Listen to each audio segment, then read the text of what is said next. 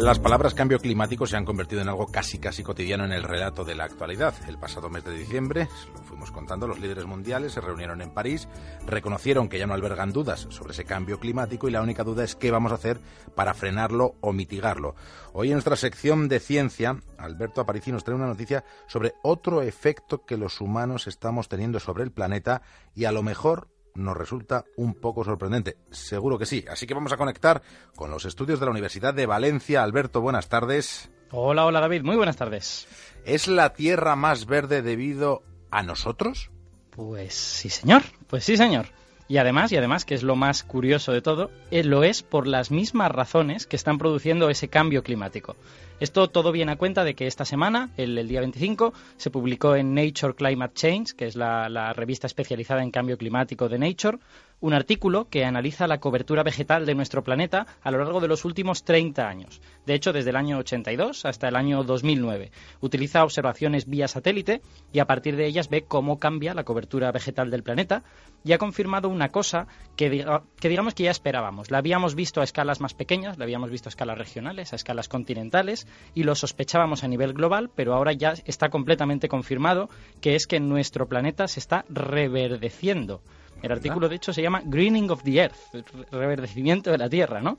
Los autores confirman que de media cada metro cuadrado de la superficie terrestre gana 700 centímetros cuadrados de materia vegetal por año. Esto quiere decir que cada metro cuadrado, un 7% de ese metro cuadrado se, se suma de materia verde cada año.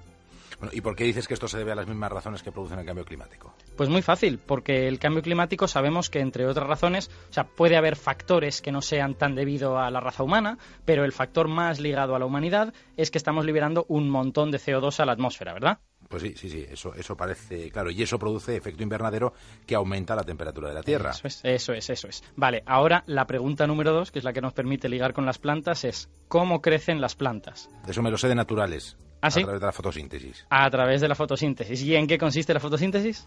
Pues en tomar CO2 de la atmósfera, Ajá, la vale. planta se queda con el carbono, lo utiliza para fabricar sus hojas, para Jope. crecer. Bueno, y luego el oxígeno, otra vez a la atmósfera. Pero qué bien, qué maravilla, hombre, pero tú estás para hacer la carrera de biología.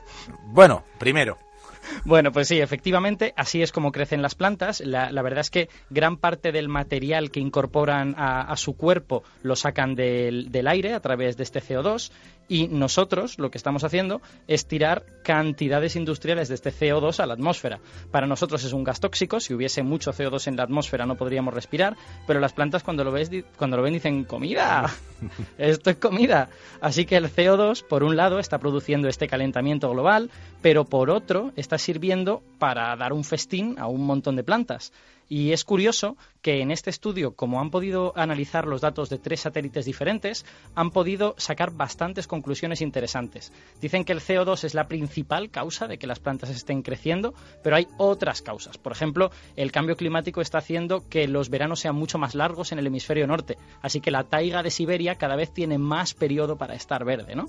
Y es curioso que las zonas donde es más acusado este reverdecimiento no es aquí arriba, no es en la taiga, no es en Europa, aunque también está ocurriendo, sino que es en los trópicos, que sabemos que los, los trópicos están sometidos a una deforestación bastante grande, sobre todo en Brasil, por ejemplo. Pero parece que este CO2 que les estamos dando, esta comida que les permite crecer, les permite aguantar el tirón y aún así está creciendo la, la cantidad de materia verde allí. con esto que nos estás contando, pues mira, es en cierta medida un alivio pensar que no a todos les va mal con el cambio climático.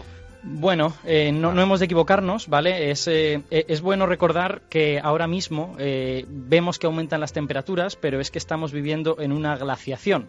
Eh, aunque no nos lo parezca, no nos parezca que haga tanto frío, lo cierto es que ahora mismo hay casquetes polares en los polos y eso no es nada habitual en la historia de la Tierra. Es algo que ha pasado en cinco ocasiones en los últimos 2.500 millones de años. O sea que no es, no es nada, nada habitual. Durante la mayor parte de la historia, las temperaturas del planeta han sido más altas que hoy en día y a la vida pues le ha ido muy bien.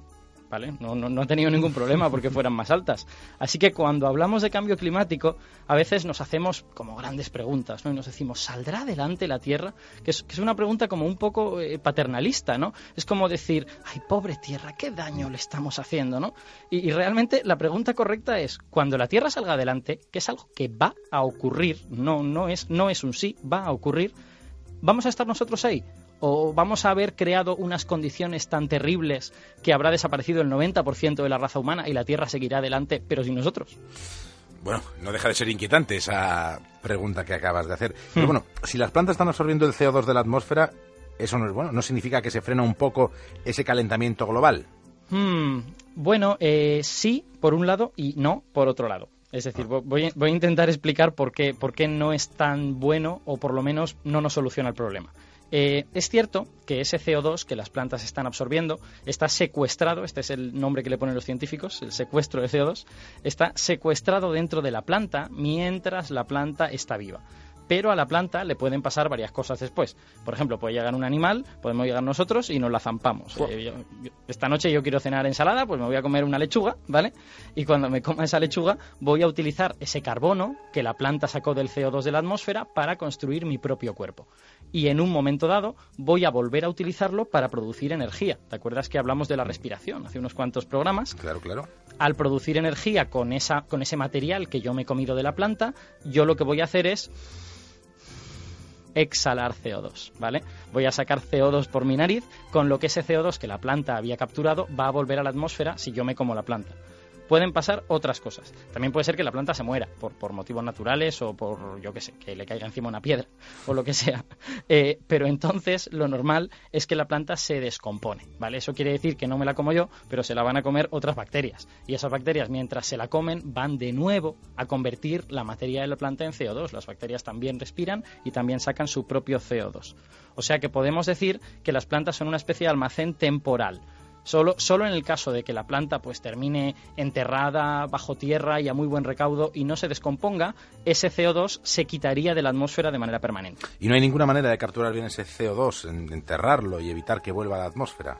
Mm, bueno, a ver, em, eh, ninguna manera que podamos usar bien por ahora, pero es curioso, la Tierra tiene su propia manera de hacer esta cosa. Es, es, un, es un, ciclo eh, geológico que se llama el ciclo del carbonato silicato y que a mí me gusta mucho. Eh, te, te voy a explicar así a grandes rasgos cómo funciona. Resulta que el CO2 lo tenemos danzando por la atmósfera, ¿vale? pero en la atmósfera llueve y cuando llueve, si, ese CO2 se encuentra con una gota de lluvia, puede disolverse en el agua y allí deja de ser CO2, se junta con el agua y se convierte en un ácido, se convierte en ácido carbónico. Esto es una, una reacción muy básica y muy sencillita que tiene lugar de manera espontánea cuando el CO2 entra en el agua. Entonces, esta lluvia cae sobre el suelo, el ácido baña las rocas del suelo y el ácido es corrosivo. Así que el ácido puede romper químicamente esos materiales de las rocas. Eh, en ese momento en que ese CO2 que estaba en la atmósfera se ha convertido en ácido y luego ha roto la roca, está atrapado, porque ya no es CO2, ya está pegado al trozo de roca que se ha comido, se ha convertido en un carbonato. Un carbonato significa yo era CO2, me he convertido en ácido y ahora me he pegado a otro trozo de cosa, ¿vale? Entonces, Así por resumir. Sí, por resumir, de una manera, dicho con palabras técnicas. Eh, y una vez convertido en carbonato ya no vuelve a la atmósfera, sino que fluye a través del agua de los ríos y acaba llegando al mar.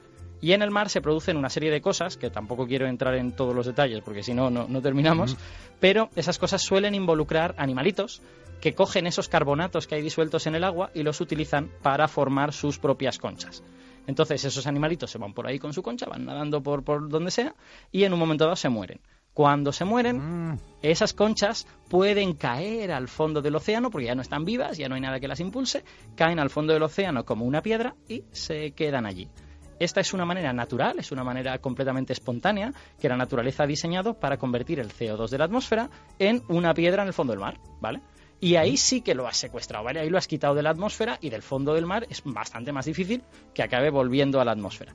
Eh, ¿Y sabes qué es lo más divertido? De, no, no, no, no, hay, hay, una cosa súper chula de este proceso y que además no es muy conocida, que es que toda esta cadena de sucesos que te he dicho es un termostato natural. Es un termostato que mantiene la temperatura del planeta. Porque la cadena de sucesos es el CO2 está en el aire, pasa al agua de lluvia, en el agua de lluvia se convierte en ácido, pasa a las rocas y de las rocas al mar, ¿vale? Eh, todo este proceso, cuando la temperatura es muy alta, los ácidos son más corrosivos. Entonces, cuando la temperatura es alta, esta agua de lluvia que baña las rocas va a acabar combinando el carbono con la roca mm, de manera más probable, ¿vale? Y cuando, cuando las temperaturas son altas, en definitiva, hay más CO2 de la atmósfera que acaba en el mar. Eh, si quitas el CO2 de la atmósfera, ¿qué va, a pasar? Que la temperatura va a bajar porque no hay efecto invernadero y entonces el proceso se equilibra, ya no hace tanto calor y el ácido deja de ser corrosivo. Si pasa lo contrario, también pasa lo mismo. Si la temperatura es baja, va a haber poco CO2 que salga de la atmósfera, se va a acumular más CO2 en la atmósfera y va a subir la temperatura. Así que esta es una manera que la naturaleza tiene de mantener la temperatura de la Tierra y la cantidad de CO2 más o menos equilibradas sin que haya problemas. Y no podemos usar esos procesos naturales para luchar precisamente contra el principal argumento de la sección de hoy, que es el cambio climático. Mm, bueno, la Tierra los va a usar, no hay ninguna duda, o sea, están ahí y no hay nada que pueda evitar que la Tierra los use, pero el problema es que lo va a hacer a su ritmo, ¿vale? El problema de este ciclo, el ciclo carbonato-silicato, es que es un ciclo muy lento. Se piensa que, que cuando el CO2 sube en, la atmósfera, la concentración de CO2, tarda por lo menos medio millón de años en empezar a retirarlo, ¿vale? Entonces nosotros no tenemos ese tiempo. Nosotros necesitamos algo que actúe en el margen de décadas o como mucho, pues a lo mejor 150 años, porque en medio millón de años podemos estar extintos mil veces. así que, así que necesitamos algún otro tipo de proceso. Pero sí que es verdad que hay gente que inspirándose en estos ciclos naturales, en estos procesos químicos naturales, está pensando en imitarlos y en tratar de utilizarlos. Es decir, lo que piensan es, ahora mismo yo tengo una fábrica que lanza un montón de CO2 a la atmósfera y eso hace que suba la temperatura. Bueno, pues en lugar de lanzarlo a la atmósfera, lo que voy a hacer es cogerlo, lo voy a almacenar en un tanque, lo voy a mezclar con agua para convertirlo en ácido y voy a lanzarlo contra un montón de roca para que se convierta en una piedra y, Ah, se, bueno. quede, y se quede ahí plantado, ¿vale? La, la idea es muy buena, pero eh, el proceso, todo el proceso este de recogerlo, almacenarlo, transformarlo en ácido, luego transformarlo en mineral, es un proceso lento y que además requiere que le pongas un poco de energía, requiere que lo calientes. Ya te he dicho que el ácido cuando está caliente funciona mejor. Eh, entonces no estamos completamente seguros de si para hacer todo esto no tendremos que usar motores que acabarán generando más CO2 del que estamos metiendo en forma, en forma de roca. Son, ideas prometedoras. De hecho, en Australia hay gente que ya está intentando hacerlo de manera experimental, pero eh, no sabemos si van a funcionar. Ojalá funcionen. Por ahora no podemos decir que tengamos una solución a esta cosa del calentamiento global, a pesar de, ya ves, la cantidad de vueltas que da el CO2, ¿no? Hemos contado Pues a las plantas, que va a las rocas, y aún así no sabemos muy bien qué hacer con él. Bueno, seguro que la encontramos, que ahí estáis los científicos dando vueltas de manera permanente a las posibilidades, pero mientras tanto, ahí tenemos a las plantitas disfrutando del Sí, señor. CO2 que les estamos dando. Sí, señor. Y ahora la pregunta más arriesgada. Y Mm. después de este relato sobre el CO2 y las plantas, Ajá. ¿con qué música nos vas a hacer disfrutar hoy para Ah. llegar hasta las 9, las 8 en Canarias? Bueno, pues con esta música. A ver cómo suena. Estoy, estoy en mi tradición de no traer música que tenga que ver con ciencia. A ver si la reconoces. ¿Sabes qué es esto? De verde, que te quiero verde de manzanita. O sea, es- es- es- Anda que Gómez, nuestro técnico, no ha bailado esto así en, en- en alguna boda en lo que son las primeras copas de cava en copa de cristal. Te juro que llevo toda la tarde con esta canción en la cabeza. Yo escribiendo de cosas verdes y digo, claro, verde, verde, verde, que te quiero verde, verne calde, verne pelo, con los ojos de fría plata, ¿no? Efectivamente, efectivamente. Quiero verde, Ay, ay, ay. verde viento, Qué bonito. verde ramas, el barco sobre la mar, el caballo Y así también nos acordamos de Federico García Lorca. Sí, señor, es que estas, estos versos son maravillosos. Yo me estaría escuchándolos durante horas. Lo que tiene esta canción es que cuando se queda dentro, cuesta muchísimo sacarla, ¿eh? Sí, sí, sí, sí. Yo ya te digo, llevo toda la tarde. Hasta el jueves que viene, Aparici. Un abrazo, David, hasta el jueves. su cuerpo de fría plata verde, que yo te quiero verde, sí, sí, yo te quiero verde, ya, ya, y yo te quiero verde.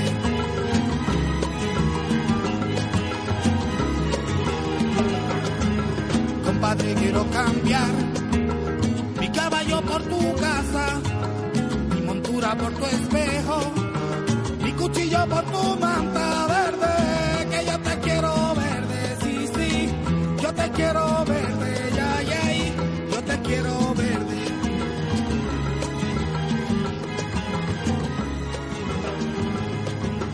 Compadre, vengo sangrando desde los puertos de Cabra. Y si yo fuera mocito, este trato lo cerraba